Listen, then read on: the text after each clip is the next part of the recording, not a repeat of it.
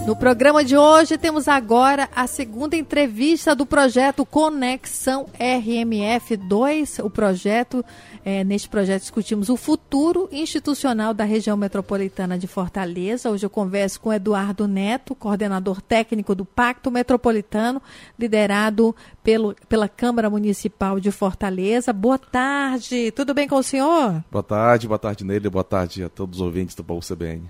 É, e o senhor coordenou o encontro de, entrega, de integração da região metropolitana com câmaras municipais e qual foi a receptividade a esse tema? Boneira, nós estamos trabalhando com esse projeto desde o ano de, 19, de 2017 através de uma parceria firmada entre a Câmara Municipal de Fortaleza e a Fundação Demócrito Rocha e outros entes. E na época, sob a liderança do então presidente Salmito Filho, a ideia era mobilizar os vereadores de todos os municípios da região metropolitana de Fortaleza para que pudesse participar de uma grande integração conforme prevê a, a Lei 13.089 de 2015, que é o Estatuto da Metrópole. Então, essa legislação ela prevê um conjunto de mecanismos a serem criados por entes federativos de regiões metropolitanas com vistas a construir um grande pacto federativo. E, e a época, tanto 2017 quanto 2018, é, nós fizemos toda essa articulação. Visitamos ano passado 18 das 19 câmaras municipais de Fortaleza, só não conseguimos é, visitar o município de Taitinga por uma conjuntura bastante específica. E tivemos a oportunidade de conversar com todos os vereadores, com os presidentes, e, e nessa discussão é, mobilizar os vereadores para que sejam protagonistas desse processo o, o, presidente, até então, Salvito Filho, que era presidente da Câmara Municipal, sempre de Fortaleza, sempre teve essa, essa ideia de que os vereadores precisavam ter uma voz ativa nesse processo de discussão dos temas e soluções para aquelas questões que são comuns à região metropolitana de Fortaleza, sobretudo. Esse é o papel do parlamento metropolitano, criar essa legislação? Bom, o parlamento é uma ideia, é, né? o parlamento metropolitano, na verdade, é, é o fruto dessa grande articulação. A proposta foi lançada e foi muito bem acolhida pelos 19 presidentes e seus vereadores e seus colegas vereadores.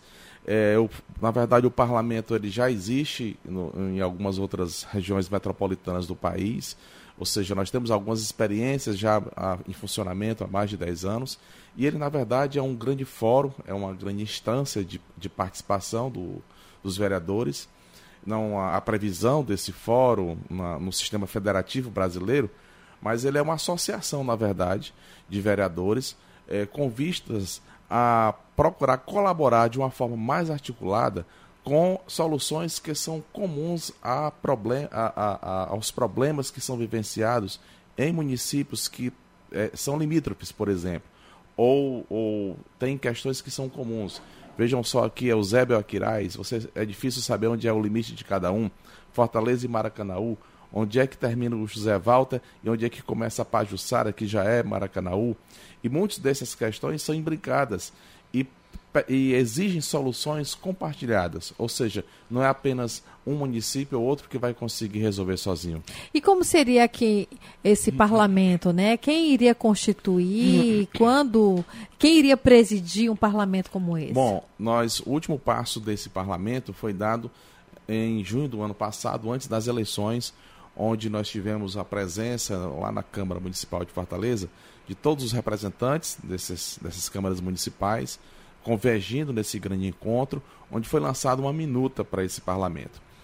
E essa minuta previa um quórum mínimo para funcionamento, um, sem custos para sem custos adicionais para as, as estruturas administrativas já existentes, é, previa que o um encontro pelo menos mensal é, ocorresse em cada Câmara Municipal a, para discutir uma agenda metropolitana. Mas aí foi o tempo das eleições, né? chegou o tempo das eleições e, e para não confundir as coisas, achou melhor se adiar a implantação desse parlamento.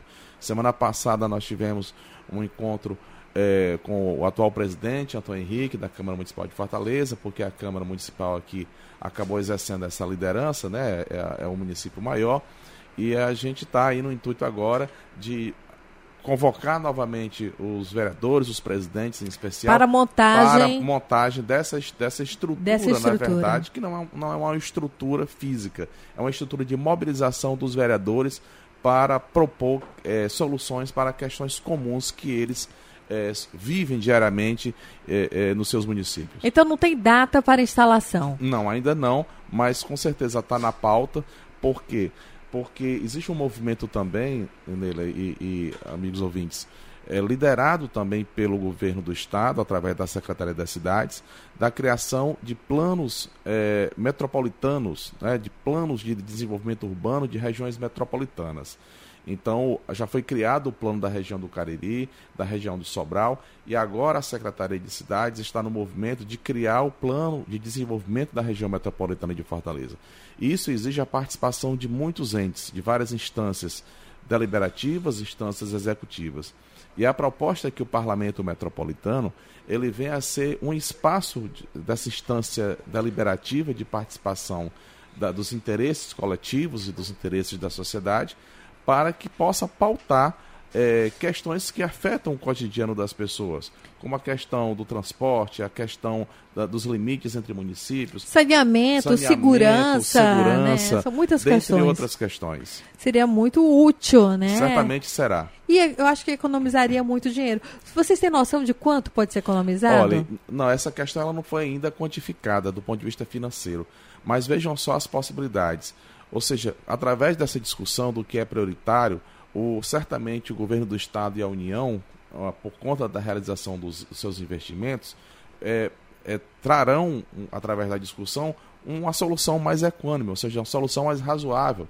Ou seja, ao invés de, de implantar um equipamento em um município, que às vezes pode trazer transtorno para esse município, pode fazer uma discussão melhor, reduzir custos, reduzir investimento. Então, é, questões também que é, não seriam resolvidas só por um município, podem ser melhor equacionadas através de consórcios, de planos integrados, porque aí você busca uma solução mais otimizada, tanto do ponto de vista administrativo quanto de recursos. É muito mais racional, muito mais certeza. racional. É um modelo mais, mais moderno, mais contemporâneo de gestão, focada na solução para a população. Muito interessante, Eduardo. Muito obrigada pela sua participação. Eu que agradeço e essa é uma agenda que está aí posta e é importante que o cidadão que está ouvindo a gente em casa possa continuar acompanhando. Nós conversamos com Eduardo Neto, que é coordenador técnico do Pacto Metropolitano. São 14 horas e 49 minutos.